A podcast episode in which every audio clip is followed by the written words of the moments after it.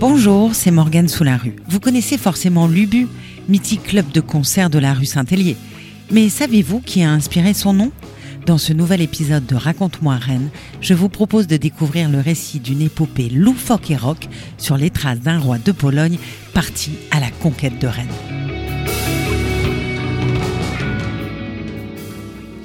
Appardante, qui peut s'enorgueillir d'avoir laissé un adjectif à la postérité le père Ubu, bien sûr. Son destin fut certes plus ubuesque que dantesque, mais suffisamment épique pour rentrer dans le dictionnaire.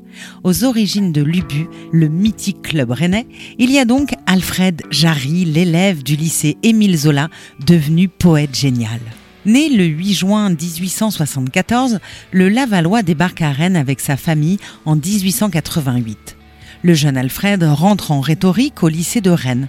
Là, le futur écrivain découvre une source d'inspiration inattendue en la personne de M. Hébert. Ce professeur de physique incarne, dit-on, tout le grotesque qui est au monde. L'excentrique professeur a en effet pris l'habitude de rater ses expériences face aux élèves qui décident de le ridiculiser en l'affublant d'une spirale baptisée Gidouille, une spirale que le club rennais utilise d'ailleurs toujours aujourd'hui comme logo. Hébert devient malgré lui le héros d'une littérature scolaire foisonnante. Pamphlets, satires, caricatures, les aventures du père Hébert, comme on le surnomme, font l'objet de farces écrites par les lycéens qui multiplient les déclinaisons pour mieux croquer l'andouille. Camarade d'Alfred Jarry, Charles Morin rédige un épisode mettant en scène un certain PH, devenu roi de Pologne, qui prend la forme d'une pièce pour marionnettes, les Polonais, en 1885.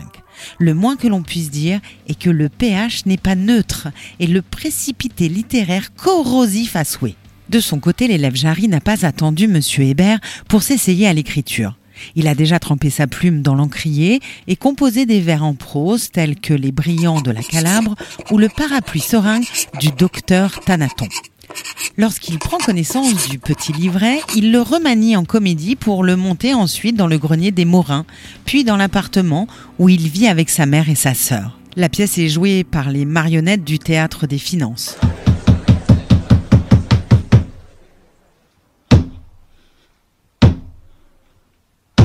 Jarry imaginera ensuite un décor pour un théâtre d'ombre. La satire s'intitule toujours Les Polonais et constitue la plus ancienne version du livret qui, une fois remanié et retravaillé, accouchera de la pièce de théâtre Uburoi. Indémodable, cette comédie créée en 1896 pose les bases du mouvement surréaliste et du théâtre de l'absurde, sans oublier la pataphysique chère à Boris Vian. Écoutez, la pataphysique est admirablement définie par Alfred Jarry dans Les gestes et opinions du docteur Faustrol. Pour résumer les choses un peu simplement, on peut dire que la pataphysique est à la métaphysique ce que la métaphysique est à la physique. Vous savez que Jarry considère euh, les lois générales de la physique comme un ensemble d'exceptions non exceptionnelles et par conséquent sans aucun intérêt, l'exception exceptionnelle seule ayant un intérêt. Et Loulipo, dont les clous invitent chaque jour les Rennais à une promenade artistico-poétique sur l'esplanade Charles de Gaulle. Et l'Ubu Club alors? Il doit donc son nom et son logo en spirale à un professeur de physique-chimie très particulier. Et il aspire les Rennais dans un tourbillon musical depuis le 2 octobre 1987. En pénétrant dans la petite salle biscornue, pas sûr que les premiers spectateurs se doutaient que l'Ubu Club deviendrait le laboratoire rennais des musiques actuelles pour les 30 années à venir. Et savait-il que les jeunes Bordelais invités sur scène pour porter un toast à ce nouveau lieu deviendraient le plus grand groupe de rock français? Noir Désir et un inconnu nommé Bertrand Cantat, joli début pour la petite salle au grand dessin. Qui a été à Lubu retournera à Lubu pourrait dire le dicton et l'auteur de Tostaki restera un fidèle parmi les fidèles. Jean-Louis Bressin, le programmateur de l'association transmusicale, ATM, se demande sûrement encore comment lui-même et sa petite équipe de technos réussirent à tenir l'infernale cadence. Les années 90 à Lubu, c'était systématiquement trois lives par semaine, raconte-t-il. À l'origine, l'idée était de créer un club à l'anglaise ou dans l'esprit du CBGB, ouvert en 1973 à Manhattan.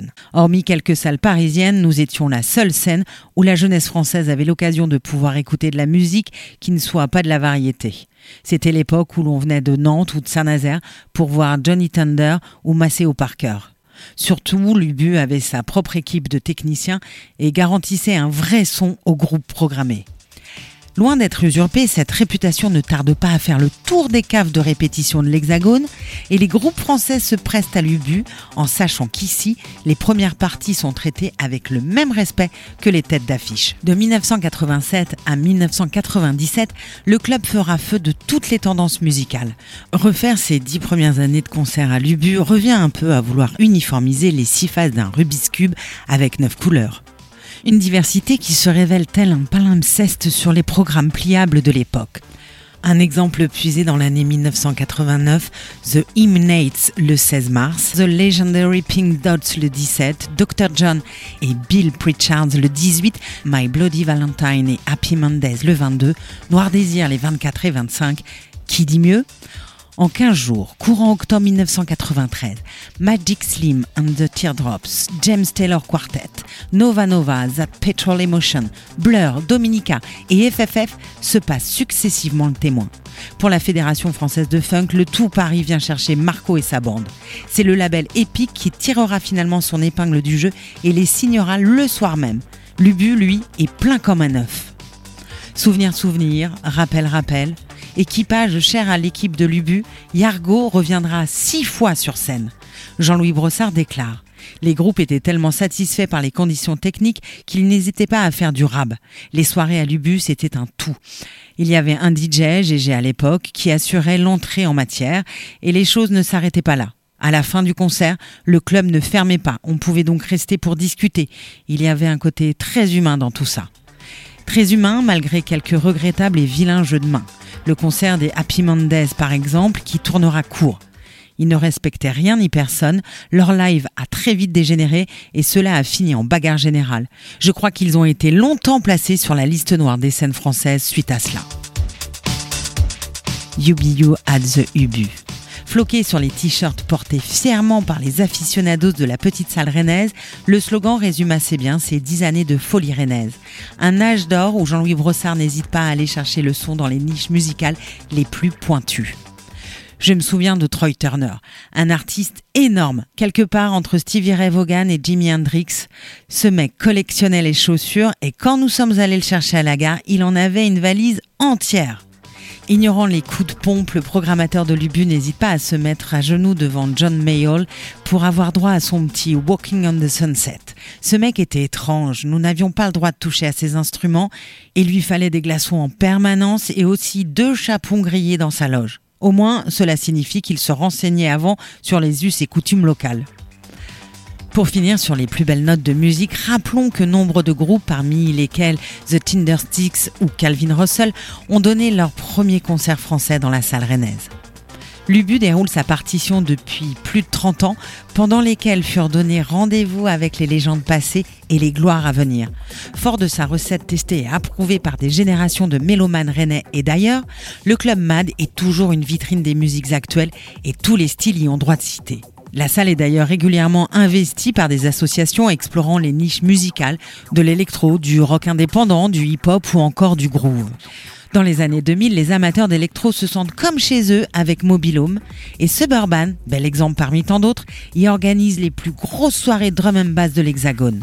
Pop pop pop pop pop, la vie musicale bat son plein, portée par la seconde révolution électronique qui, à partir des années 2010, voit les associations fleurir.